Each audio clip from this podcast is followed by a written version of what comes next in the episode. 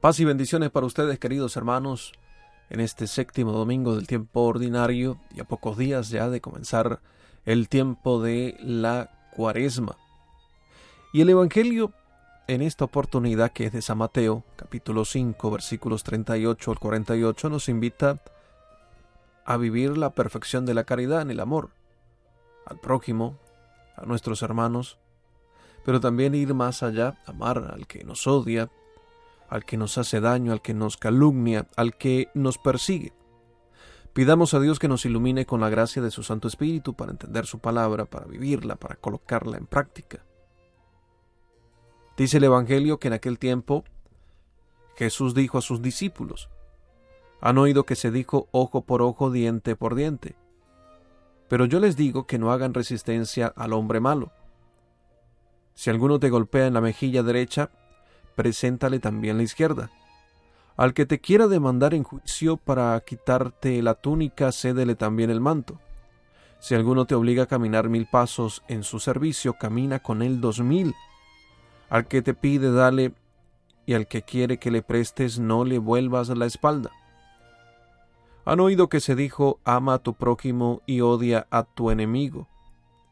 Yo en cambio les digo, amen a sus enemigos, hagan el bien a los que los odian y rueguen por los que los persiguen y calumnian, para que sean hijos de su Padre Celestial, que hace salir su sol sobre buenos y los malos, y manda su lluvia sobre los justos y los injustos.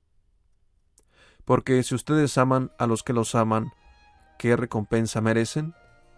¿No hacen eso mismo los publicanos? Y si saludan tan solo a sus hermanos, ¿qué hacen de extraordinario? ¿No hacen eso mismo los paganos? Ustedes pues sean perfectos, como su Padre Celestial es perfecto.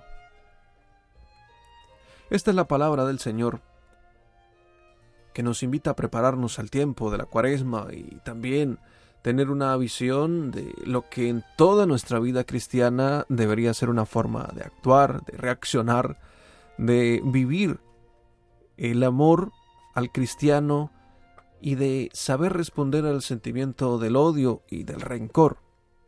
En aquel tiempo se dijo ojo por ojo, diente por diente, pero hoy también se sigue planteando como una opción a sentirse superiores al otro y ganar una falsa victoria, mientras muchos son oprimidos, encarcelados y mueren en la tragedia de la guerra.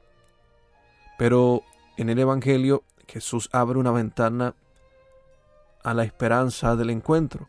Amen a sus enemigos, hagan el bien a los que los odian, rueguen por los que los persiguen y calumnian. Hoy lo encontramos como respuesta a las persecuciones que viven algunos pastores y fieles, que para muchos podría ser una derrota, pero para la lógica de Dios es la forma de vivir el Evangelio en la carne. Si alguno te golpea en la mejilla derecha, preséntale también la izquierda. Es difícil comprender su significado si siempre nos limitamos a amar a quien está a nuestro lado. Por ello el Evangelio de el séptimo domingo del tiempo ordinario nos abre el desafío a encontrarnos con todos sin los límites del odio y el rencor que quieren delimitar nuestro mundo, promoviendo la guerra, encarcelando al inocente o vulnerando al más débil. Y ante la tentación de solo amar y servir a nuestro círculo cercano, el Señor nos interroga, si ustedes aman a los que los aman, ¿qué recompensa merecen? ¿No hacen eso mismo los publicanos? Y si saludan tan solo a sus hermanos, ¿qué hacen de extraordinario? ¿No hacen eso mismo los paganos? Pero de manera insistente hoy se sigue repitiendo, ama a tu prójimo y odia a tu enemigo.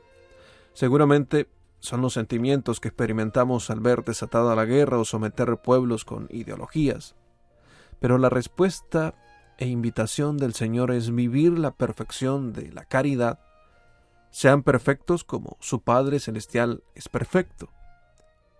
Es la respuesta cristiana, rezar y amar, incluso aquellos que nos odian. Lo decía el Papa Francisco en una homilía, esto es lo que debemos hacer, y no solo por los que nos aman, por los amigos, por nuestra gente, porque el amor de Jesús no conoce límites ni barreras. Al ojo por ojo estamos llamados a responder con ojo por caridad, con la perfección del amor de Cristo que murió en la cruz para enseñarnos la forma extrema de amar, dando la vida por nuestra salvación. Que Dios los bendiga.